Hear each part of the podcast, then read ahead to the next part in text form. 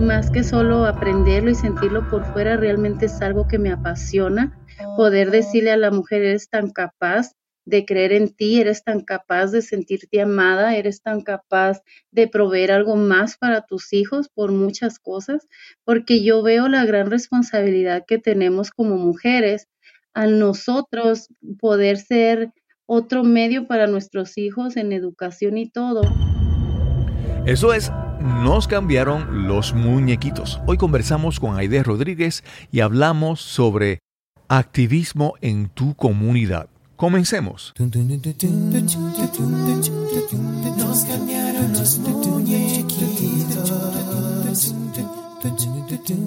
Mi nombre es Cristóbal Colón.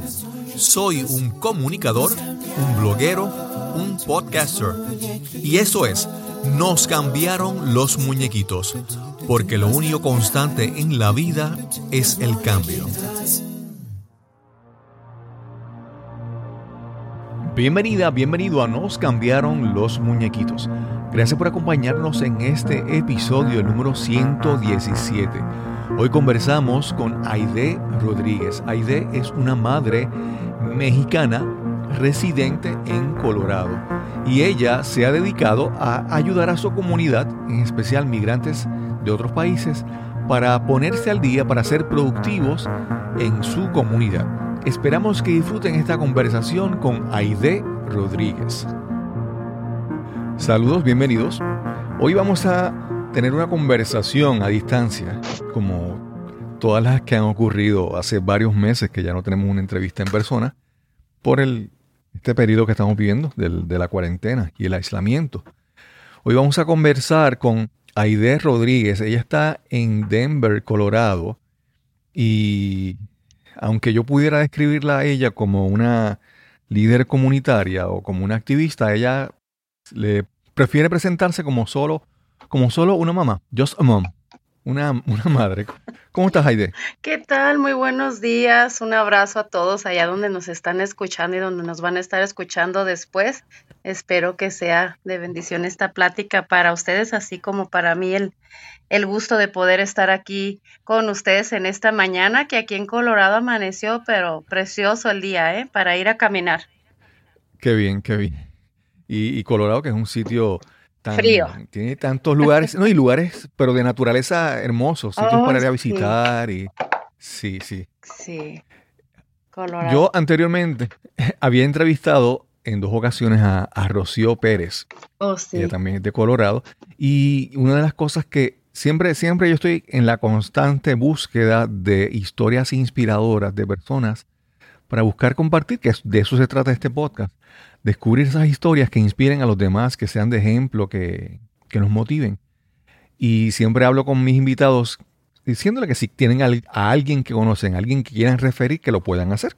En el caso de Rocío ya me refirió a Aide y vamos a conocer un poco más la historia de Aide. Aide, ¿dónde, dónde naciste? Nací en la ciudad de Ensenada, Baja California. Está a mm, dos horas al sur de la frontera con San Isidro, en California. Ok. Yo, por muchos años, yo pensaba que uno escuchaba Baja California y pensaba en California. No, No, es en México. México tiene Baja California Norte y Baja California Sur. Y son Sí, dos sí, sí. estados, ajá, de la República Mexicana. Sí, en una ocasión me tocaba viajar a Kansas City y yo pensaba que iba a Kansas y no era Missouri. Es cierto. Hay que, hay que aprender constantemente de... No pedir el camión para un lado y llegar a otra ruta, Claro, claro. ¿verdad? Y, y, en, y allá en, en tu niñez en, en México, ¿qué estudiaste? ¿Te preparaste en algo? Háblanos un poco más sobre tu educación. Mm, Mira, yo crecí con mis abuelos porque mi mamá fue madre soltera y yo me crié con mis abuelos. Este, y terminé de estudiar programador analista en ciencias de la computación, que no nunca lo usé porque me casé muy joven. Me casé, me, no me casé, me fui a los 20 a los 17 años con mi novio. Ok. porque como era menor de edad, mi familia no quería que me casara y empezaron a hacer mucho como que no, no te cases y estás muy chica y yo me creía muy grande, claro. y Claro, este claro. y le digo a, a mi esposo, ¿sabes qué? Me tienen bien harta, yo ya me quiero ir de aquí. es esa edad, ¿verdad? Y este, y nunca, nunca trabajé en lo que estudié, nunca estudié, no, no trabajé, perdón, en, en lo que estudié. Me dediqué después a, a, estar cuidando al niño cuando lo tengo a los 19 años. Y sí me caso después, a los 22 años, con él también para emigrar hacia aquí, hacia Estados Unidos, porque era la manera más fácil de obtener este, la visa para venir y él trabajaba en el ejército en México y me dijo, nomás vamos a ir por, por un año. Este, Y yo le dije, pues está bien, pero yo no quería venir. Yo lloraba todos los días como por una semana y yo decía, yo no quiero ir. Nunca me llamaba la atención Estados Unidos, nunca. Este siempre, a mí me ha gustado mucho, pues México, México tiene lugares muy bonitos, playas y yo estaba como con comodidad de vivir allá, con, con un trabajo también y cosas así, que no me llamaba la atención moverme, creo que me daba mucho miedo, este, otra cultura, otro lenguaje, um, muchas cosas, no tener familia, pero como me dijo un año, pues yo dije, está bien, un año tal vez se pasa rápido. ¿verdad? Sí, te iba a preguntar lo de, lo de la familia, pero ya me contestaste. Y lo otro es que él, me mencionaste que él era militar. Cuando va a Estados Unidos, eh, ¿a qué va? Que ya tiene un trabajo fijo, tenía algo pensado, que, ¿a qué se fue a trabajar a Estados Unidos? Él nomás vino porque en México ellos tienen un contrato en el ejército por cinco años y él se retiró del ejército como a los cuatro años porque ya yo ya estaba cansada que siempre eran salidas. Él trabajaba en contabilidad en el ejército y siempre era hacer auditorías en varios estados y siempre parecía que yo estaba creciendo con un niño sola. Y como yo tenía ya ese pasado de una mamá sola, yo decía, ¿qué caso tiene? O, o yo trabajo sola para mí, mi hijo, o va a tener un papá. O sea, yo no quería la ausencia del padre por lo mismo que yo ya había vivido. Y él cuando se sale en el ejército en México, no sé aquí, pero te meten a la cárcel si tú eres un desertor. Entonces él dijo, en lo que se, se, tranquiliza todo, este, vamos a ir y vamos a ver qué pasa. Entonces yo le decía, pues ve tú, yo me quedo, este, pero no, y, y, esa fue la situación por la que él decide estar ah, acá, porque si no lo hubieran metido en la cárcel y después no te entregan una cartilla militar, que los hombres allá en México para trabajos y todo es como aquí tener documentos legales. No podrías tener un trabajo a menos que hagas algo por tu propia cuenta. Y este y dijo en lo que todo se tranquiliza que no que me busquen, ilógico, no lo encuentren o igual se tomaron o no la molestia de buscarlo, dijo, "Voy a Estados Unidos." Y después nos regresamos. Ajá. Y como en otros lugares que si si eres desertor eso es como una mancha en tu expediente. entonces yo pienso, o algo así, sí, y te, te, te, complica la búsqueda de trabajo. Sí. Por esa, por esa mancha que tienes ahí, ¿verdad? Y él no estaba impuesto a hacer nada de trabajos pues pesados como aquí. Cuando viene, él llega aquí a Colorado porque aquí ya estaba una hermana de él y le dijo, ven acá, si no de verdad hubiéramos llegado a, a California. La mayoría de personas inmigra al lado de California y este y nos vinimos aquí, pero él se vino y después tres meses más yo en el 98. ¿Y él y él viajó legalmente o ilegalmente? Legalmente con en avión y todo. Sí, la con visa de turista. Ah, ok. Sí, no, yo no hubiera atrevido de a pensar cruzar y hacer todo lo que mucha gente hace. Yo no me imagino cómo lo pueden hacer. Claro. Pero la visa de, de turista le permitía trabajar no. ¿O no le permitía? No, es de turista nomás, ajá. Nomás estás como turista y haces trabajos, pues, donde te den trabajo. Callado, exacto. Y él llegó a trabajar en un lugar de esos que pagan por un día. Dice que le pagan 40 dólares por mm. todo el día, que en verdad es muy poco. Exacto. Claro, claro. Pero es algo, algo mejor que nada, ¿verdad? Pues sí, lo difícil era no saber ningún tipo de trabajo. Aquí no iba a llegar a trabajar en la contabilidad, hay que tener certificaciones con el Estado y la ciudad y por no tener documentos hay muchas cosas que no puedes avanzar. ¿Y, su inglés, el inglés de tu esposo? ¿Cómo se llama tu esposo? Ah, Luis Ricardo. Tiene nombre de telenovela. sí. Luis Ricardo. Él, su inglés era básico como el que te enseñan en la escuela, muy básico y nada que ver con el sonido de acá, ¿no? Este, pero él entró a una escuela aquí, de un community college, y iba a trabajar en la construcción. Después de haber tenido, tenido varios trabajos, él entra a trabajar en la, en la rama de la construcción y aprende inglés y llegaba rápido a comer y se iba a la escuela. A veces se iba así todo sucio a, al, a la escuela de inglés porque quería agarrar una certificación de soldadura para tener otro trabajo. En aquel tiempo les daban trabajo y no checaban tanto los documentos como después que pasa lo de las Torres Gemelas, que empieza a ver lo de verificación de empleo y cosas así como que esa parte a muchas gentes no les importaba por lo mismo porque a veces no quieren pagar tantos beneficios. O sea, ellos saben porque sí se sabe, pero no les no les importa. Dicen, no, mientras hagas el trabajo. Claro, claro, claro. ¿no? Y si, y si tiene la habilidad y si hace un buen trabajo, pues ese, para ellos básicamente esa es la prioridad, conseguir a alguien que sea un buen empleado, ¿verdad? Sí, Responsable y, y, con la habilidad. Exacto. Y entonces tú, tres meses después, tú llegas a Estados Unidos, pero tú, dices, tú decías que tú no, que a ti no te llamaba la atención, que a ti el, no tenías familia, el, el idioma, para ti era, todo era como que en contra. ¿Cómo fue tu llegada a Estados Unidos? Pues yo llegué así como dicen, llegué pues sí en avión y todo, yo nunca sabía lo que era la inmigración, como otra gente era el sueño americano, yo nunca ni había pensado que era un sueño, nunca había sido una de mis metas venir aquí. Y muchas personas sí, ¿verdad? Y este después lo analizaba. Yo, duré como un año de con depresión, yo no no me imaginaba, me sentía encerrada, gente te decía, no digas que no eres legal, no, yo decía, ¿por qué? O sea, no, porque te pueden llamar a inmigración o hay gente envidiosa y yo decía, ay Dios mío, ¿dónde me vine a meter? O sea, qué feo que esta gente sea así.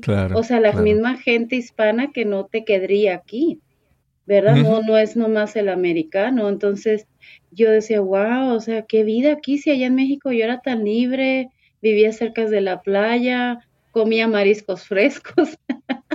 Aquí todo congelado, la gente parecía que está muerta en sus casas, que no conoces ni al vecino, es muy menos sociable que en México como yo soy.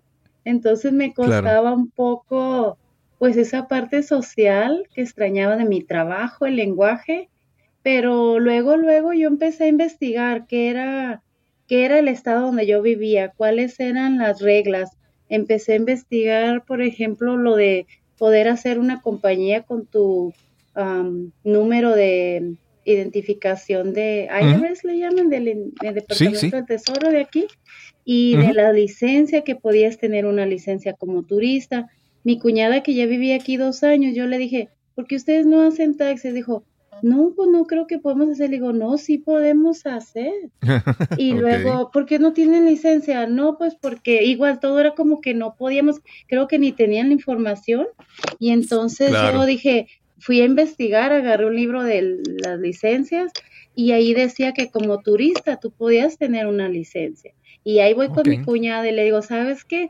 Pueden ir a aplicar por una licencia. Y ahí llevo a la vecina y que podían tener una licencia y también investigar cómo dentro de lo ilegal podíamos estar legalmente haciendo cosas.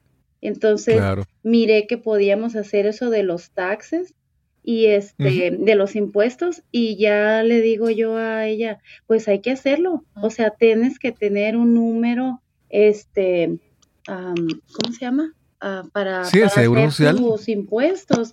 En México se hace con el Departamento de Hacienda, se hace. Entonces, no era que no había la información y no había ese conocimiento. Entonces, cuando yo miré todo eso, yo pensaba, ¿cuánta de nuestra gente nomás nos tachan como ilegales o ignorantes o la gente aquí no sabe? O sea, yo quiero romper esa, esa creencia de las personas que no nos conocen, porque yo sí sabía mi estatus, pero también estaba consciente de lo que sí podía ayudar y que también personas como yo se podían sentir y no había quien las ayudara.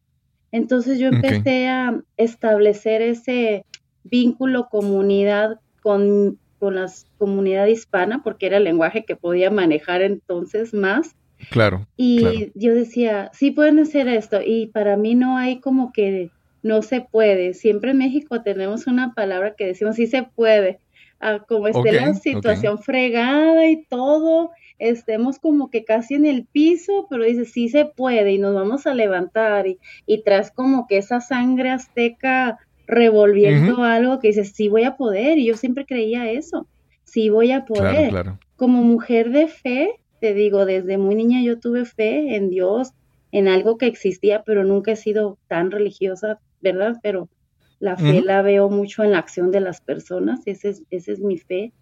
Y yo decía, si Dios me trajo aquí, pues Dios quiere que yo haga algo. Entonces me empecé a dar ahora sí que esa automotivación, que creo que siempre la he tenido, y me ayudó mucho la fe en tener el amor a Dios y en creer que ese amor se refleja a través de amar al prójimo, porque hay algo que dice, pues en vano dices que amas a un Dios, que no lo ves y a tu hermano que está al de ti no lo, no lo ayudas, ¿no? Exacto. Creo mucho en esa parábola que dice Jesús dejó las 99 ovejas en un redil y fue por la que estaba sola. Entonces, para mí la mm, comunidad inmigrante es quien está sola, quien tiene frío, quien tiene hambre, quien necesita. Y yo de verdad eso ni lo había leído en la Biblia, eso lo sé hoy, pero eso yo no lo sabía en aquel tiempo, yo no sabía que era un mensaje. Nomás vives tu fe como tú lo crees y con todo lo que Dios te da, pero sin saber que realmente ya estabas predestinado para ser canal de bendición para alguien. Qué bien, qué bien. Aide, en, un momento mencionaste que empezaste a, averiguar mucha información y hablaste sobre, sobre el IRS, sobre el Departamento del Tesoro, y estabas averiguando sobre licencias y permisos para hacer negocios. ¿Por qué estabas haciendo eso? ¿Decidiste cómo, en, en qué empezaste a trabajar? ¿Hiciste algún negocio? Háblanos sobre eso. pronto, después de, aprender lo de las licencias y saber que uno podía hacer taxes, yo nomás sabía hasta ahí. Y empiezo a trabajar en una fábrica, después trabajé en una compañía de limpieza. Este, no me gustaba en la fábrica que la gente, este, porque no hablabas el lenguaje, querían como sobreimponer la autoridad y estaba bien, pero hasta un punto, ¿no? Entonces yo decía, yo tengo que aprender inglés y tengo que aprender más inglés. Antes de eso, mientras no trabajaba y yo no sabía que tenías que hacer o inventar un seguro social, este, ¿cómo se llama? Ah, de mentiras, pues no era tuyo. Y la señora cuando yo estoy llenando la aplicación me dice, ¿no tienes número de seguro social? Le digo, no. Y me dice, pues pon un número. Y dijo, tienen que ser nueve números. Y yo lo pongo así nomás con mi nombre y solo un número. Yo ni sabía. Y el número todavía me acuerdo. 523 24 98 16. Y 23, 24 era una secuencia muy lógica. Cuando ya lo escribí, dije, ay Dios, dije 23, 24, es como si me hubieran dicho ABC, 1, 2, 3, ¿no? O sea, todo seguido. Claro, claro, claro, claro. Y dije, bueno, ya ni modo. Pero en ese año que sí estuve también como que con depresión, yo decido ir a una biblioteca que aquí dan clases de inglés y dije, pues mientras voy y me aprendí una ruta de camión, caminaba como siete cuadras que aquí son bien largas, no eran como las de mi colonia, siete cuadras allá son chiquitas y aquí son bien grandes, sí, sí, porque yo no me sabía la otra ruta, entonces tenía que llegar a esa biblioteca. Y mi hijo de cuatro años conmigo y yo lo dejaba allí y yo escuchaba a la maestra y yo decía, yo quiero aprender más, esto es básico, esto es lo que aprendí en México pero me servía porque el sonido de ella era diferente. Entonces por eso me aguanté allí porque soy como muy inquieta y este y ya seguí en la fábrica, en limpieza y este, pero después yo digo, pues ¿por qué estamos haciendo esto cuando se viene la crisis del 2008? Te vuelves a quedar sin empleos cuando pasó lo de las Torres Gemelas primero porque empiezan a quitar a todo el mundo este, por los documentos y ya te quedaste sin trabajo otra vez. En la crisis del 2008 que se vino el mercado de, de real estate y todo eso, otra vez. Entonces mi esposo ya había trabajado en una compañía de construcción, pero le pagaban 24 la hora y cuando hubo esa, de, eh, esa economía otra vez mal, se vuelve a bajar y le quieren pagar a 14 dólares lo que por, por, el mismo trabajo. Y entonces yo le dije, claro. ¿por qué vas a aceptar eso? Estás haciendo el mismo trabajo. Y dijo, pues es que no hay trabajo. Le dije, pero si tú puedes hacer algo y tú puedes hacerlo, búscale, tienes que hacerlo. No es justo, pero yo porque no era justo que le pagaran como un ayudante si ya era un instalador. Y luego pues empezó así y yo lo miraba el que salía y entraba y yo adentro de mi casa decía, ay Dios mío, ayúdalo, yo sé que él está preocupado y ayúdame a mí a parecer que todo está bien, o sea, no ponerme dramática ni histérica con él por la situación, porque teníamos que confiar que algo iba a estar bien, ¿verdad? Y él hace un trabajo en una casa y en esa casa él me dice, ¿me quieres ayudar a ir a limpiar? Y yo dije, pues hace mucho que yo no limpio casas, pero dije, pues, ¿por qué no? Pues no había dinero. Entonces le dije sí y fui a limpiar un baño y una recámara que él había hecho una remodelación con un arquitecto. Y cuando bajo las escaleras, la señora se llama Yuri Weiss.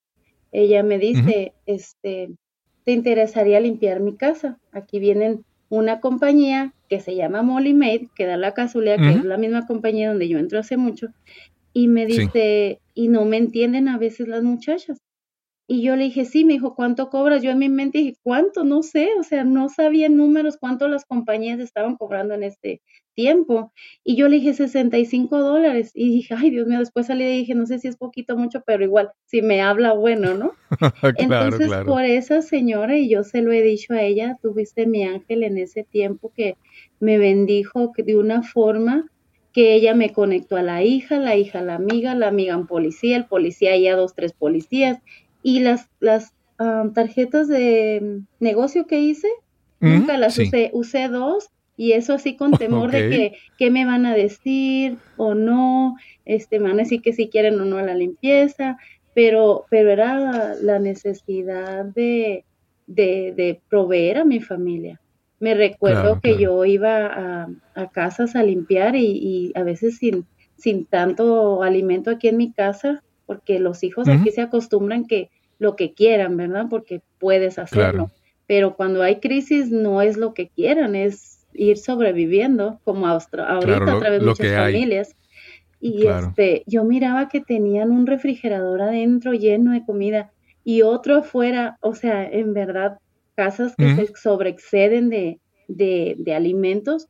Y yo le decía a Dios, ay Dios mío, nomás porque yo no, porque yo no robo, pero me, me, gustaría robar algo para mis hijos, o sea, chocolates, pudines de chocolate, cereal de chocolate, porque aquí estaban en la casa con lo más básico, que yo en México así vivía, yo no comía como estos niños aquí, o sea, para mí eso era mi comida normal y nunca me sentí pobre, yo sentí que yo comía y agradecía por eso, pero aquí que los chocolate chip cookies y todo eso, y yo decía, mira, estos niños pues están muy bien, ¿no?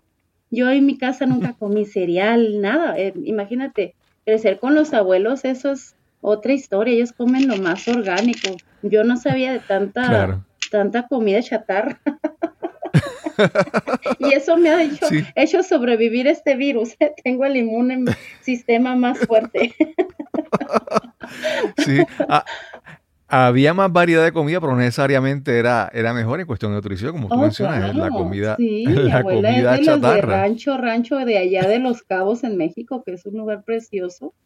Ella tiene 99 años y la gente me dice, wow, tu abuela tiene tanta edad. Le digo, pues sí, porque comen muy bien, porque ustedes allá en Puerto Rico, tú sabes lo que es vivir cerca de la playa, este, la naturaleza, lo fresco, no sé, es un paraíso vivir así. Ya si te mueres o no, igual vives ya en un paraíso. Ahí te pregunto, en, un momento me mencionaste, y no sé si entendí, bien, pero no sé si como que mencionaste que si tu esposo, Luis Ricardo, comenzó también a trabajar contigo en, en esa, en la, limpieza o no? No, él, él, empezó su compañía de construcción. Más ah, bien él me contrató, a mí me, me usó. Ah, ok, ok, eso fue lo que pasó. Sí, él empezó así, así ya empiezo. Yo digo, no, pues tengo que hacer, yo sé hacer esto, nomás no sabía cobrar. Ok, Porque estaba impuesto a, pagarme por una comisión la compañía. Claro, sí, y a veces es tan, es tan difícil, a veces lo más sencillo que es cobrar y manejar el dinero, a veces las ideas limitantes que uno tiene sobre el dinero te impiden, te impiden lanzarte a hacer otras cosas. Exacto, exacto, pero yo siempre creí que yo podía hacerlo.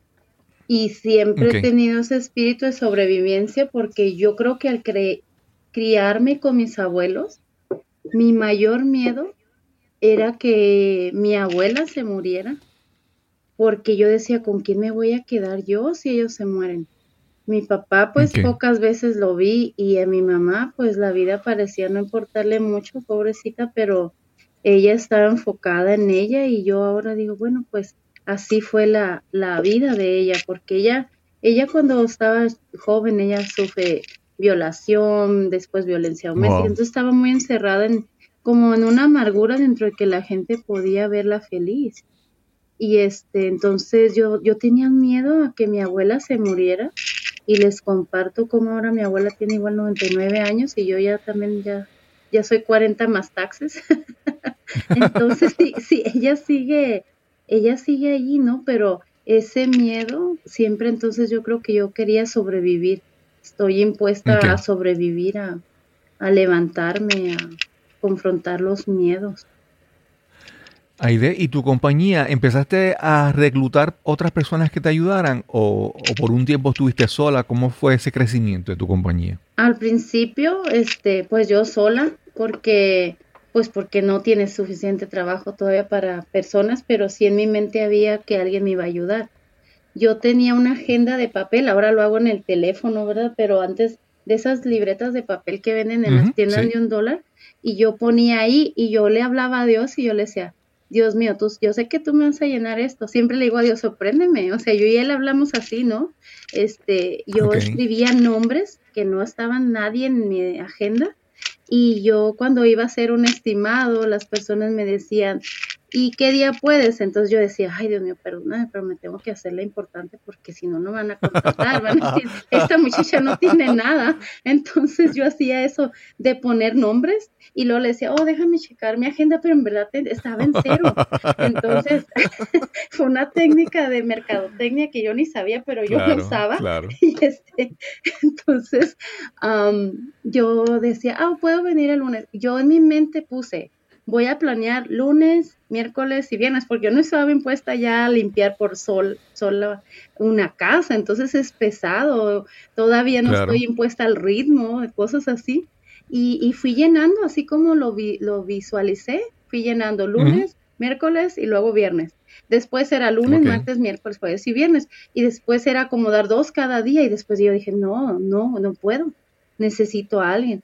Y entonces yo empecé a preguntar este, si alguien necesitaba trabajo con la misma amigas para tener alguien de referencia, porque entrar a las casas de las personas es tener la confianza también de quien entra. Sí, sí. Porque ¿Y responsabilidad para ti? Sí, responsabilidad para mí, todo eso. Entonces yo decía, no, pues, ¿a quién? Y así después fue creciendo y yo yo le di, yo le pasé casas a otras personas para que ellas trabajaran también su propia empresa.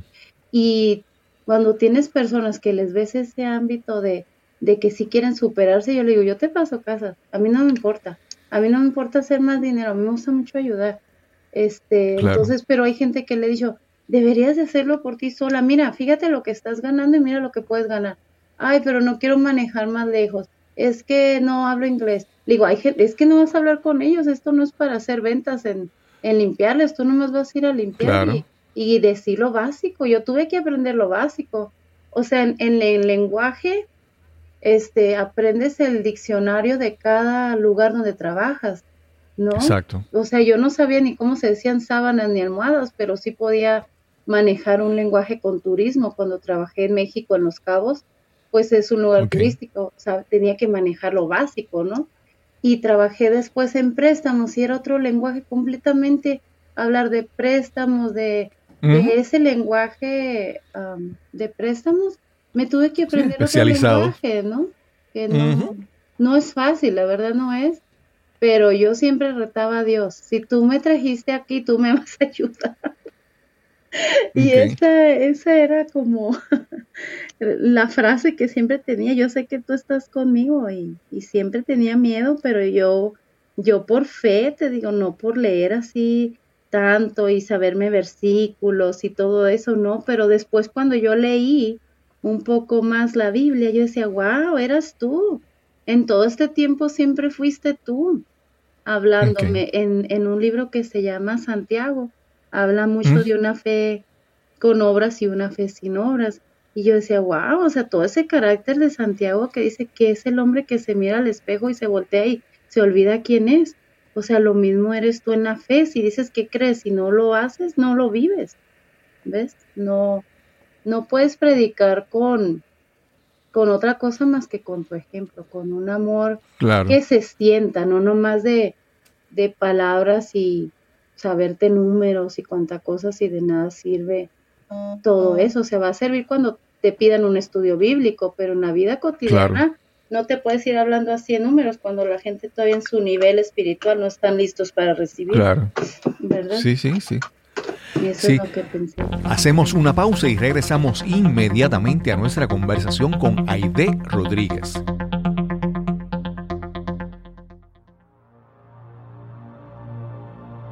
Si eres relativamente nuevo escuchando este podcast, nos cambiaron los muñequitos, posiblemente no conoces mucho sobre mí. En el episodio número 37 tuve la oportunidad de que mi amiga Mimi Ortiz me entrevistara y ahí puedes conocer un poco más sobre mi historia. Llevo sobre 25 años dando adiestramientos, siendo instructor, dando charlas de motivación, charlas de manejo de estrés. Pero a partir del 2014 los últimos seis años ha sido de gran aprendizaje para mí y de gran crecimiento, de gran evolución. Parte de ese aprendizaje y ese crecimiento resultó en este podcast. Nos cambiaron los muñequitos. Para mí, aprender a hablar ante una audiencia, hablar ante un público, hablar ante este podcast, ante ti que me escuchas, más que adquirir destrezas que adornan mi exterior o adornan mi voz, es un proceso de transformación interna y soy testigo de eso. Por los pasados seis años me he dedicado a descubrir muchas cosas sobre mí y a empezar a comunicar.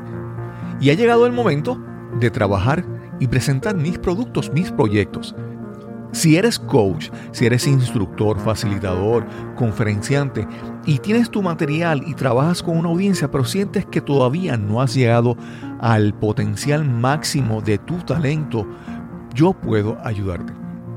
Envíame un mensaje a mi correo electrónico info arroba info arroba cristobalcolón.net y vamos a iniciar una conversación para ver cómo puedo ayudarte a que tu mensaje brille, a que tu mensaje llegue a otro nivel, al nivel que se merece. Si quieres dejar un legado, si quieres que tus palabras sean memorables, da ese primer paso. Escríbeme a info arroba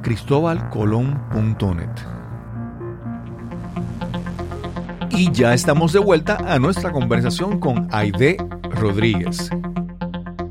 Me hablaste entonces de que tus, tus principios, así como vamos a decir, ayudando a la comunidad y ayudando a, tus paisanos, vamos a decir de esta manera, eh, fue comenzar a, a investigar a orientar a otras personas sobre solicitar su licencia y hacer todos los trámites para cumplir con, la ley, con los reglamentos que apliquen. Con lo más legal que pudiéramos hacer dentro de lo ilegal. Sí. Pero y entonces, ¿cómo ya em, empezaste ya, eh, comenzaste en ese principio, pero después cómo continuaste trabajando, expandiendo ese, esa labor comunitaria? Háblanos un poco más sobre eso. ¿Qué otras cosas comenzaste a hacer para ayudar a tus personas, aparte de, de referir, por ejemplo, a, a compañeras y referirle negocio para que también trabajaran con en limpieza. Háblanos un poco más sobre tu labor comunitaria. En eso, pues yo decía, porque yo no escucho tanta gente en español ayudando. A lo mejor estaban, ¿verdad? Pero en el área donde yo vivo, la gente hispana, este, había menos comunidad acá que en el área yo vivo en la ciudad de Leywood y la ciudad de Denver, Aurora, Commerce City y otras ciudades son más comunes de que la comunidad hispana vive ahí, pero a mí me tocó pues vivir aquí, ¿verdad? Y este, yo decía, ¿por qué no hay esa información? Pero yo no me quedé nomás en una ciudad, quería, lo que yo iba agarrando, yo lo iba pasando. Y no había tanta red social en ese tiempo, nada, nada, nada. Entonces yo leía periódicos hispanos y miraba ahí lo que había y yo decía, aquí falta más aquí falta esta información. Entonces yo me empecé a contactar, siempre me ha gustado los medios de comunicación, creo que desarrollan muy bonito el sentir a la, a la audiencia de que quieren transmitir y me encanta porque es más difícil poder hacer vibrar un público detrás de un radio que detrás de una pantalla, cuando en una pantalla puedes ver tus gestos y todo, te ríes y la gente se ríe, lloras y lloran. Y aquí no, lo tienes que realmente transmitir. Y este, yo decía, ok, voy a llamar a estaciones donde me dieran la oportunidad de tener ese espacio donde yo podría anunciar. Alguien se contacta conmigo, yo no supe ni cómo, ni quién me recomendó, ni nada, este, y me dice, ¿te gustaría hacer este espacio comunitario? Pero antes de eso yo movía dentro de lo básico lo que podía, los recursos que había. Yo tenía un directorio, este, así como una libreta y todo. Yo me iba a eventos de la comunidad y agarraba los, los flyers, todo para pasar la información. Yo agarraba todo lo que era violencia, educación, inmigración, salud, y yo decía, están estos recursos, y yo hacía de cuenta mi propio directorio. Entonces, si alguien me decía, necesito esto, yo decía, ah, ok, déjame, te mando aquí y te mando allá. Este, anteriormente, ya hace muchos años atrás, alguien también me invita ayudando en la comunidad, en una iglesia, acomodando ropa para una misión. Este, me dice una persona y me habla, me dice, oye, ¿te gustaría ayudarme en un programa de radio? Y yo dije, si yo en México nunca hice eso, ¿yo qué voy a hacer? Ni estudié locución, nada o sea, no sé ni cómo me dijo, pero ¿sabes qué hice? Yo sí. Ah, sí, yo te ayudo. Y yo no sabía ni qué iba a hacer, yo no sabía qué se hacía en formato de radio, qué nombre, qué eslogan. Eso es, otra historia. Pero yo dije que sí y lo hicimos. Y después al tiempo alguien también me habla y me dice, este, ¿te gustaría ayudar en el área comunitaria? Y yo sí. Nunca digo que no, a menos que sea algo que me vaya a dañar, que yo sea, sepa, pero pues no sé, voy a decir que sí. Este, y, y sí, entonces ahí era un recurso que yo decía, wow. En el programa de radio que te digo, yo cuidaba a mi sobrina y de lo que me pagaban por ser niñera, yo pagaba el programa de radio junto con mi amiga. Aquí no es como en México. En México se estudia locución, aquí también, ¿verdad? Pero en México se estudia locución, tienes un sueldo y tienes tus patrocinadores y te pagan. Y yo mi intención era, era dar información al público y no quería yo llenarme de, ¿cómo se llama? De patrocinio porque entonces me iban a quitar la media hora muy rápido, entonces, ¿qué iba a hablar? Entonces después decidimos y pagamos el programa de una hora y era dar información, no de comunidad, eran temas violencia doméstica, este, ¿cómo se llama? Violencia de género, todo eso. Muchos temas. Eh, la estación era una religión una estación religiosa, ajá. Entonces ahí normalmente, pues lógico, gente da estudios, predicaciones, y yo decía, la gente en la iglesia ya lo escucha el domingo, hay gente que va el martes, hay gente que va el jueves. Y todavía el sábado que teníamos nosotros el programa, todavía yo voy a dar otro estudio, yo decía, yo quiero enseñar a las personas que cómo Dios estaba presente a través de ciertas situaciones difíciles en su vida. Entonces era como una mesa redonda y se invitaba ahí a alguien especialista en el tema, por ejemplo, de, de violaciones o algo así, de aborto o algo así, y una persona que manejara el área espiritual, porque en ese tiempo yo estaba, pero más que nada, primeriza y rebelde con, con la fe que está encerrada en las paredes y tanta necesidad que hay afuera, y yo creo que era mi llamado, ¿verdad? Servir afuera. pero mientras yo me sentía como que estaba, no, no, no, esto no. ¿verdad? Y así es como empiezo a hacer mi propio directorio para la comunidad. Ok. Y, y, este interés en todos esos temas, te, ¿en algún momento decidiste estudiar algo, especializarte en alguno de esos temas o tomar alguna certificación en algo?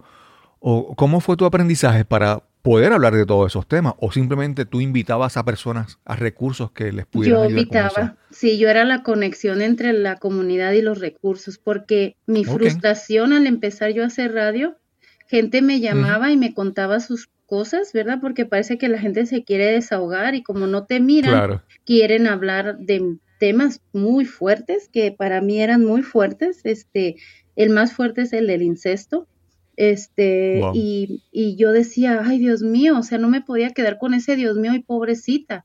Yo decía, tengo que buscar más. Y yo le decía, déjeme ver, porque la gente piensa, oh, estás en el radio, tienes tanto dinero, a lo mejor porque esa es la creencia en México, de que ganas, ganas como un medio público mucho. Y la verdad, ellos no sabían que yo pagaba el radio por, y tampoco me presumía de que me lo pagaban, no, nunca he sido así. Pero sí decía, algo tengo que hacer, entonces me impulsó más a buscar más esos recursos. Yo vengo de esa familia también donde mi mamá fue violada, donde mi mamá fue violentada, donde ella era una mujer que no tenía tanta autoestima y por lo tanto la conllevó a problemas de salud que terminó ella muriendo muy joven.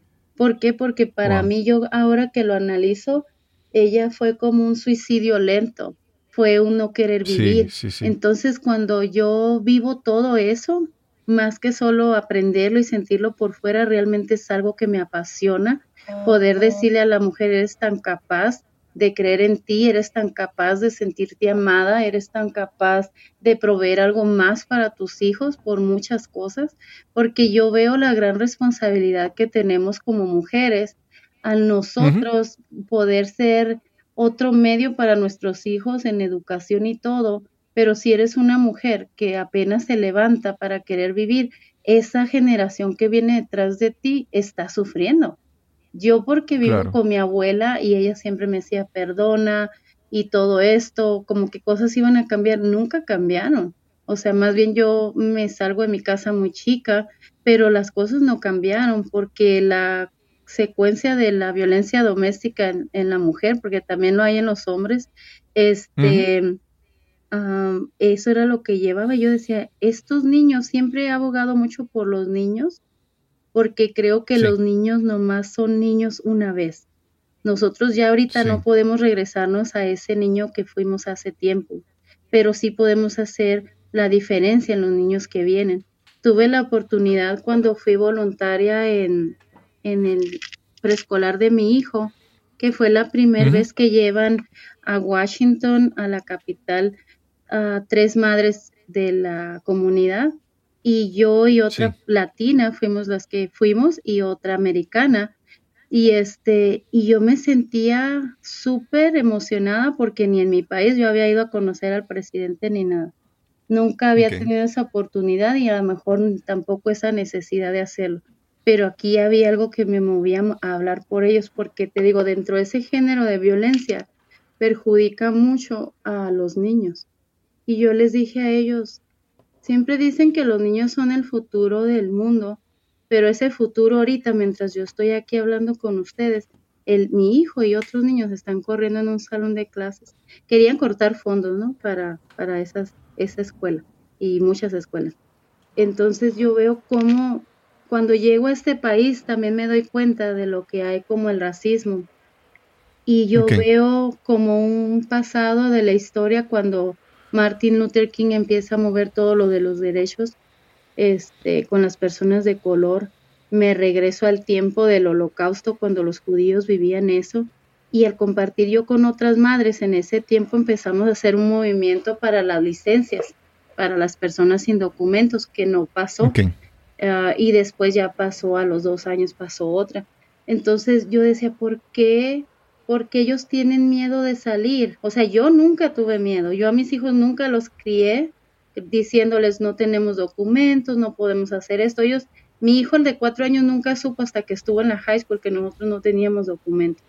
Nunca le pasé ni el temor ni el miedo. Siempre le dije se puede hacer esto, se puede hacer otro, pero nunca él sabía hasta que se enteró por entrar al colegio de que no había manera de, de este de aplicar para ciertas cosas.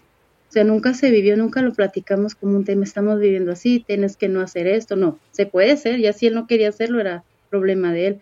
Pero te digo, todo ese miedo que las familias vivían, yo no lo quería para los niños y no lo sigo queriendo hasta ahora. Yo les decía, ¿por qué no quieren ir a museos? Nos daban una tarjeta que se llama 5x5, te permite a museos, centros de arte, lugares así, el acuario, el, lugar de ópera, el centro de ópera, no me recuerdo cómo se llama aquí en Colorado. Y este, y yo decía, los niños necesitan aprender, necesitan todo eso, no nomás lo vas a tener ahí en tu casa, ¿no? Y, y ese era mi miedo siempre que no vivieran lo que yo viví, como que tienes miedo, no tienes esto, no tienes lo otro. Y yo siempre decía, yo sí puedo y yo sí puedo. Claro, claro. Sí. Hay de, para, para tratar de, de, siempre trato de como que cuadrar la cronología de todas las cosas que mencionas. Mencionaste que fuiste a, a Casablanca. Me gustaría que dieras un poquito más de detalles cuándo ocurrió eso. Y también después que me hables por cuánto tiempo tuviste, estuviste en el programa de radio, si todavía lo sigues o, o ya no. Si me puedes contestar esas dos preguntas, por favor. Claro que sí. En, el, en, el, en la experiencia que tuve de ir a, al Congreso de aquí de Estados Unidos, este, empiezo por ser la presidenta del salón de clases de mi hijo y ya después de ahí de la ciudad y ya después del estado. Teníamos juntas, nos reuníamos aquí en Denver con líderes de allá, presidentes de allá y yo era la presidenta en el concilio de aquí del estado en el, en el programa preescolar. Se llama Head Start aquí. Y, este, y entonces ellos dicen, vamos a hacer esto, ¿quién quiere ir a, creo, no me recuerdo qué otro lugar era, Nashville y Washington? Entonces dijo, ¿quién quiere ser voluntario para hacer eso? Y yo dije, yo levanté la mano rápido, Washington. O sea, yo no, yo de ir a, a, Nashville, dije, Washington, o sea, yo no he conocido aquí ese lugar, ¿por qué no? Y ni sabía el plan todavía, pero sí sabíamos que íbamos a ir a hablar algo, ellos querían escuchar del corazón de las mamás cómo se siente, era una técnica para agarrar los fondos, lo que quieras, pero yo dije, yo voy y voy a hablar lo que pueda hablar. Nos tocó hablar con cuatro congresistas, a, un equipo de la escuela y a otro equipo, a otros cuatro. Y este, y yo cuando dije que sí, después dije, oh my gosh, ¿cómo voy a volar? Yo no tengo documentos, o sea, tengo mi licencia, pero la licencia no, supuestamente no se la estaban aceptando en el aeropuerto. Y este, entonces dije, pues mi pasaporte. Entonces ya llego a la casa y yo bien emocionada y me dice mi esposo, ¿y cómo vas a ir? Le dije, ay, no sé, pero voy a ir. y le digo, ok, y empiezo a investigar cómo puedo viajar. Entonces el pasaporte era un medio y voy al consulado de México, tramito mi pasaporte y todo y así fue como fui. Este, llego allá al, Capitolio y había tanta seguridad. Y yo con mi fe, Dios mío, cúbreme a los ciegos, yo no sé, pero que no me revisen tanto. Y yo paso, o sea, yo paso la seguridad, porque ahí pues no es inmigración, ahí nomás es para entrar al, al Capitolio. Y este, claro. y entro y yo desde la noche anterior yo estaba leyendo la biografía de cada uno de los congresistas yo creía psicológicamente que quería aprender más de ellos para saber de qué manera hablar o qué manera les importa. Claro. ¿No? Este, y ya mi amiga, la otra, ella se iba de fiesta, ya como, ah, voy a conocer, y hasta llevaba unos tacones, y yo llevaba tacones, pero pero cuando salía de la oficina me ponía mis pantuflas porque había que caminar mucho en los pasillos de ahí, pero quería estar presentable en mi, la mujer latina, ya sabes cómo somos, como que primero el bling bling. Entonces, para entrar a la oficina antes me ponía los tacones y salí y me ponía mis pantuflas, ¿no? Y este, y decía mi amiga, ay, yo ando bien cansada, y pues tuvieras de otros zapatos. Y te das cuenta ahí en el Capitolio, ellos en tenis, o sea, tenis negros, pero tenis, porque caminan mucho. ellos tienen su propio subway dentro de los de los congresistas.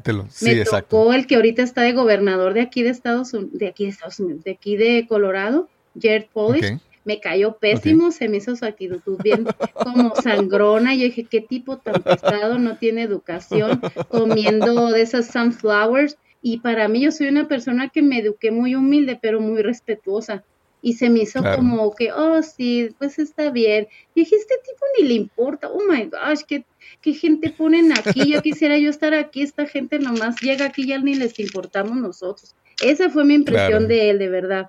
Y pues ahorita ni sé, porque ni lo sigo ni nada, me da lo mismo, me quedo con esa primera mala impresión y ya no hay cómo borrarla, ¿no? Hasta que vea más mejor. Claro. Y este, me toca también Diana Diguet, que es una congresista, la primera mujer congresista de Colorado en Estados Unidos. Y yo a ella le limpio la casa hace tiempo, cuando yo recién estaba en Molly Maid.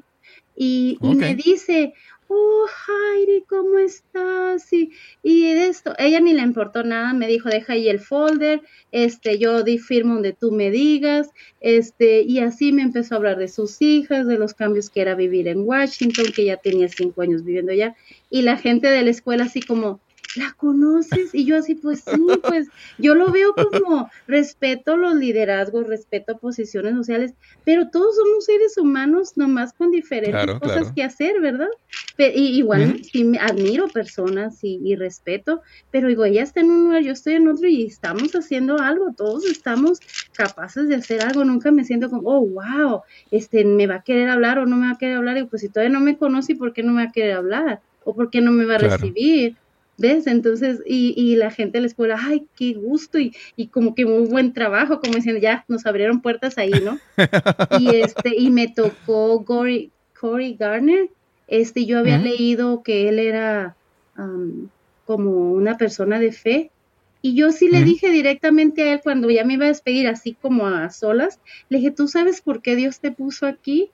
Demuéstranos a nosotros qué es la persona que está aquí. Y créeme, ya mucha gente tiene sus pros y sus contras, pero yo dije lo que quería decir.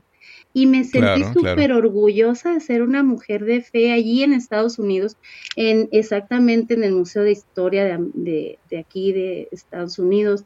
Como decía, en los tiempos de nuestro Señor Jesucristo, las actas se escribían así. Fui al monumento de ah, Martin Luther King, versículos bíblicos donde quiera. Entonces yo decía, ay Dios mío, o sea, tú no me dejas. A veces quiero ser rebelde y tú por donde quiera me bombardeas porque había ese espíritu de amor al prójimo en la lucha y me sentía pero tan feliz de estar ahí. Este conocí a Clarisa Martínez que está como miembro de la raza y el señor el que es el CEO de aquí de, de, Rocky Mountain en ese tiempo, este el señor Chris Anderson, él me decía, Aire, tú puedes ser mejor que ella, ella ya se le apagó la chispa de, de lo que luchaba, ya nomás están en puestos, pero ya no luchan. Me dijo, tú puedes ser la próxima Julio César Chávez. y yo le decía, ay, no, yo soy yo, cada quien su, sus tiempos y todo. Y cuando voy al Museo del Holocausto, se vuelve a aprender en mí esa necesidad de, de hablar por la gente que está allí encerrada, sin derechos, que se quedaron tanta gente profesional encerrada en, en siendo pues en esta situación, ¿verdad? Del, de los judíos, que no había un valor como seres humanos.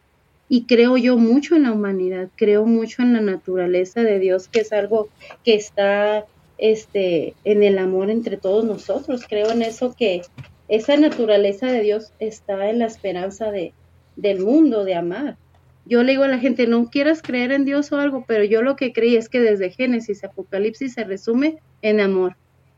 Y si no lo tienes, en vano todo lo que haces. Todo lo puedes levantar, pero se va a caer cuando no hay amor, cuando no hay pasión, cuando no hay respeto por, por la humanidad, ¿no? Claro, claro.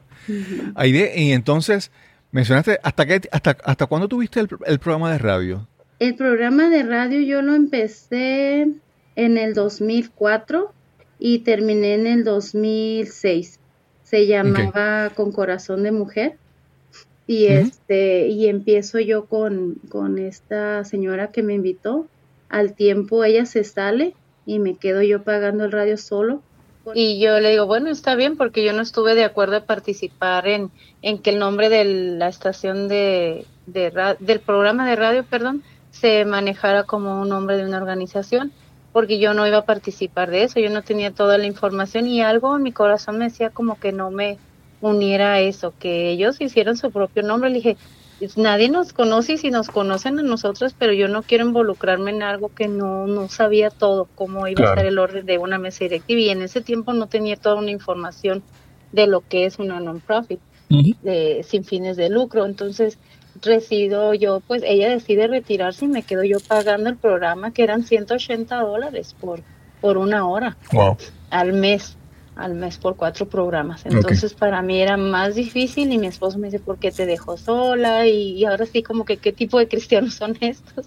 Y yo le dije, no sé, pero yo voy a seguir y, y cerré el programa, me gustó mucho, me gustó la experiencia vivida este cerré ese programa y ya después cuando vuelvo a hacer radio es cuando otra persona me invita, la que es jefa ahorita en el, en el spa donde trabajo. Yo decido entrar hace tres años a estudiar para terapista, masajista, terapista.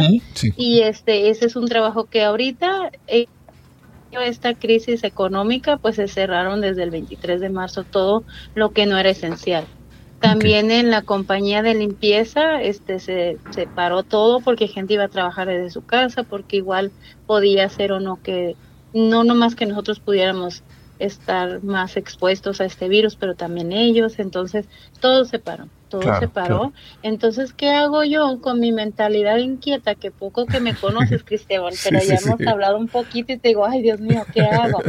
Siempre mi tiempo va a estar invertido en algo, entonces me empiezo otra vez y tengo un grupo que se llama Charlas de Café en Facebook y empiezo ahí a hablar con las mujeres acerca de en, privado cómo, cómo, crecer en la fe, cómo tener una actitud de fe en estos tiempos, en personas que me decían, ¿por qué no das un tema? Y yo, ¿qué tema quieres? Y me pongo a estudiarlo, este, cómo reencontrarme con, con, con Dios. Y yo le dije, pues, cómo reencontrarnos con nuestro Creador y ya lo, ya lo hablamos y nos conectamos, pero yo quería ver sus caras, quería ver sus rostros, quería ver que estamos vivos, que, que todo esto va a pasar, que es solamente una crisis, algo aprendemos, que, que no entráramos en ese pánico y más como mujeres de fe, la esperanza que teníamos de dar al mundo era de, de, de esa ayuda, de esa ayuda al prójimo en todo, ¿no? Y vuelvo otra vez, siempre lo he hecho, nunca me he desconectado de la comunidad, entonces pues vuelvo a tener al 100 el tiempo para estar en, juntas virtuales con un grupo que soy voluntaria de aquí de,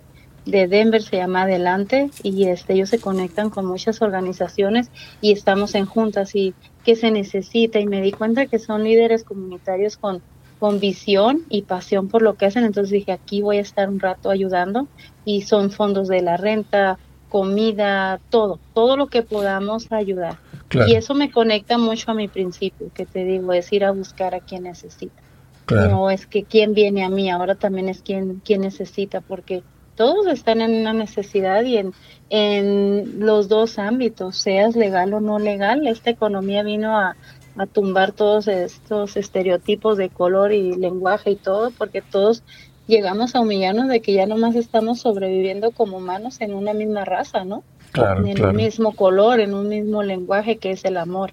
Para mí, si te decía antes, si no tienes amor, pasión por lo que quieres hacer, pues sí, te van a comprar tu producto por un rato, pero no sé qué es lo que cada quien vende, ¿no? Cada quien lo que hace y qué es su negocio, pero se va a ir hacia abajo. Va a ser dos, tres años como, como el carbonato de soda, lo pones y hace mucha burbuja y mucho ruido, pero se puede pagar. Claro, claro. Y yo digo, cuando vives en esa constancia, necesidad de no nomás tener ese amor para ti, sino que no puedes hacer tanto con tanto para ti. Claro. Si estás aprendiendo algo, yo tenía recursos, yo decía, alguien más lo necesita. Yo no me gustó que dijeran, se habla español y por eso nos fregaban. Entonces decía, ok, pues voy a aprender más inglés. ¿Por qué? Porque eso de se habla español y, y te ayudaban a llenar formas de taxes. Y yo le decía a mi esposo, algo que aquí no me, no me concreta este total en los taxes y nos cobraron 120 por una forma hace años que ahorita esto lo cobran como en 30 horas, yo creo, no sé. Pero alguien nos vio, como dicen en México, te vieron la cara, o sea, no sabía. sí, sí, sí, sí. nos vieron la cara y todo y el bolsillo, yo creo, y este y decía, no, algo no está bien. Y yo le dije eso a un cliente que tenemos todavía, que él es misionero, este y él él decía, si todas las personas fueran como tú y tu esposo, nosotros quisiéramos que vinieran a este país pero hay muchas personas que no, todos son como ustedes. Y yo decía, no conocen muchas personas, tú no sabes todo lo que vivimos. Claro, Dije, a nosotros mismos nos fregan la misma gente. Nos dicen que hablan español y vas ahí y resulta que pues algo hicieron mal y dicen, máximo reembolso de impuestos y vas y lo haces. ¿Y qué pasa? Que no sabías que había muchas cosas, que podía haber una auditoría y te podían multar, o sea, muchas cosas, solo por atraer los clientes. Y toda esa información siempre, te digo, en salud, en todo, yo hacía, yo concretaba con la organización de Susan G. Komen por medio de esta amiga del radio, ella me dice, sabes que yo no quiero este ya ayudar en esta organización, ella tenía el camión solo para su iglesia, el de los mamogramas. Entonces ella me dice, llámale a esta muchacha, pero yo no me quedo nomás como que yo y mi iglesia, yo digo, hay muchas iglesias, hay mucha gente que puede usar este recurso, es gratis, no es mío. Entonces hablo al radio y les digo, ok, están los mamogramas y está esto, y yo hacía las llamadas a personas por de lunes a viernes 30 pacientes y les llamaba, tienen su cita mañana tal hora y esto, confirmaba citas, me apartaba dos horas de aquí de mi casa, este, y, le decía a mi esposo, voy a hacer las llamadas con estas mujeres. Este, y me decía él, ok, y ya lo hacía yo, y mi amiga me decía, le estás haciendo el trabajo a Lala, quien era la coordinadora del camión. Y yo le decía, a mí no me importa, a mí no me importa quién se beneficia de esto como ellos, como empleados, sino que yo estoy pasando esto a alguien que le puedo salvar una vida en el término de cáncer, por ejemplo. Y así ha sido con todo, o sea, el recurso no es para mí, está ahí, háblalo, pásala, pasa lo bueno, pasa todo eso y, salva una vida. No nomás como en el área espiritual, y si la gente no cree, pues sálvale la vida en, en lo que quieran creer, pero, pero siéntete humano, ¿no? Siente que el, el mundo puede vibrar por ti, por, por, por, tu energía, tu familia. Yo tengo unos hijos y un esposo que me apoyan, porque gente me dice, ¿cómo haces esto? digo, organizo mi tiempo. Ay, yo quisiera hacer esto y el otro como tú, si puedes. Eh, no, no puedo eso. Ok, pues ya si dices no puedes, ya llegaste a tu destino, ¿no? No puedes. Definitivamente. Este, pero yo digo, yo podía y tenía cuatro hijos. Todavía tengo, pero ahorita uno está en el colegio, el otro ya tiene sus hijos.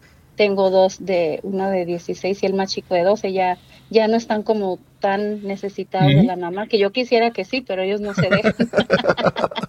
yo le digo a mi bebé, oye, a mi bebé, digo, pero él tiene 12 años y le digo, es que quiero otro bebé, tú ya no te dejas hacer cariño. Mamá, déjame. sí, sí, sí, sí. Pero, sí te digo, entonces, pero todo es, es ese, ese corazón que yo digo, como mujer hacemos una gran diferencia como comunidad y hay un pensamiento de un indio cherokee que dice, cuando vine al mundo, el mundo lloró, yo, el mundo sonrió y yo lloraba. Cuando yo me vaya de este mundo, yo quiero que el mundo llore y yo sonría. Y me gustó mucho cuando lo leí, dije, wow. Súper. Y siempre le estoy hablando a esa niña interior que le digo qué es lo que puede hacer y no lo que no puede hacer.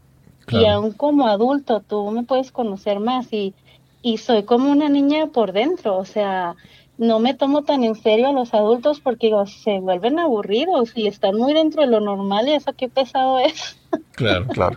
Pero claro que me comporto como adulta porque hay que manejar toda la situación, pero por dentro un niño no piensa nada, no se preocupa, él, bueno, dependiendo de las circunstancias, ¿no? Te digo, si hay momentos difíciles, pero la mayoría ese es el esas es las características de un niño, que perdona, que olvida, que quiere jugar, que quiere disfrutar la vida.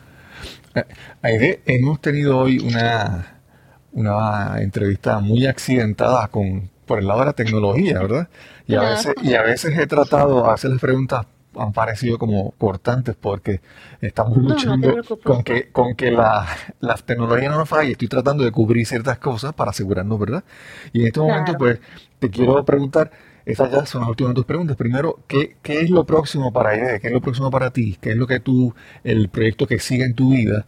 Y finalmente, después de eso, nos, nos hables sobre dónde pueden conseguirte en Facebook, todos esos sitios donde te pueden contactar. bueno, lo que yo ahorita estamos como humanidad sobreviviendo, sobreviviendo a esto que estamos pasando, pero dentro de que sobrevivimos, da tu último esfuerzo en ese primer amor, que es lo que te conectó a hacer lo que haces. Y a mí me conectó ese amor a, la humanidad, ese amor en mi fe a Dios, que siempre lo he tenido presente en mi vida, aun cuando a veces no lo quería tener presente, que siempre estuvo allí. Y mis próximos planes este, seguir creciendo eh, en el negocio, mantenerlo todavía, este, seguir trabajando en, el spa y recién me, me, pongo a hacer más ventas en, productos en línea porque sé que eso sobrevivió a muchas cosas, las ventas en línea. Entonces dije, yo tengo que dar un negocio en línea ahora para después, por si yo voy a pasar otra vez, ese negocio siguió sobreviviendo, no tenías que estar presente. Y entonces ahorita si te das cuenta, todo está en línea, ¿verdad? Yo en Facebook tengo un grupo que se llama Charlas de Café y así, así aparece, dice Charlas de Café con Aide Rodríguez, porque anteriormente se llamaba Café con Esencia de Mujer, con otras ocho mujeres que unas deciden por cosas personales, otras por trabajo retirarse, pero el enfoque era ayudar a la a la mujer y a la familia, a los niños, a todo. En el grupo de adelante, en, en la ciudad de, de Leywood, pero ellos manejan todo el condado este de Jefferson y ahorita que está lo de la pandemia, pues se extendió a toda a todo el estado con los recursos. y pues mi nombre nomás aparece así, Aide Rodríguez y entre paréntesis dice López Castro, porque en México ese es mi apellido López de, de, mi, de la gente de la escuela, de mi familia y todo, así está. Rodríguez. Ah, Rodríguez el apellido de tu esposo. Sí, cuando me enojo con él, igual regreso a ser López Castro. Sí, sí, sí. Eh, ahí, ahí a, a, Luis Ricardo el apellido no es de, no es de novela. no, no, no, no. Cuando le dices así completo, Luis Ricardo, me estás escuchando. Te estoy hablando así como cuando a los hijos los vas a regañar y les dices con todo y apellido, dice, ah, mi mamá ya está enojada, algo ya pasa aquí. Barber Troya. Claro. Aide, gracias, gracias por esta, por esta conversación y gracias a, gracias a Rocío porque nos, nos conectó. Sí, gracias, en verdad. Como, como todo en este periodo de, de, cuarentena, todo ha sido más difícil. Esta entrevista ha sido bastante complicada, pero eh, se pudo dar y ha sido una información valiosa que yo espero que, que tu historia que animen a ellos que sí se puede que sí se puede. Cuando hay la, la, necesidad y toda la vida nos exprime un poquito pero sale lo mejor de cada uno y creo que todos podemos sacar lo mejor de cada uno es más cuestión. Yo digo si lo puedes creer lo puedes crear. Qué bien qué bien Sí, sí, muchas gracias, en verdad un placer, este, me encantó compartir porque a veces ya se me han olvidado cosas y han habido tantas cosas, pero, pero gracias por dejarme ser parte de este, de esta mañana. Espero que, que de alguna forma alguien aprenda o tiene alguna pregunta, qué más hice o más miedos, porque siempre hay miedos, pero sí se superan, ¿no? Qué sí se puede. Qué bien. Gracias, Ide, y nos encontraremos entonces en la próxima entrevista aquí en nuestro podcast. Hasta la próxima. Claro que sí. Bendiciones. Bye bye. Quiero dar las gracias a Aide Rodríguez por esta interesante conversación que tuvimos directamente desde Colorado. Espero que haya sido de gran utilidad también para ti que me escuchas hoy. Recuerda que si disfrutaste este episodio, por favor, compártelo en las redes sociales. Si no estás suscrito aún y disfrutas de este episodio, por favor, suscríbete en cualquier plataforma de podcast donde tú escuches contenido de audio. Y si quieres darnos algún comentario, alguna observación, alguna sugerencia, recuerda escribirnos al correo electrónico info arroba cristobalcolón.net info arroba cristobalcolón.net y sin más que añadir, nos encontraremos entonces en el próximo episodio de Nos cambiaron los muñequitos. Hasta la próxima.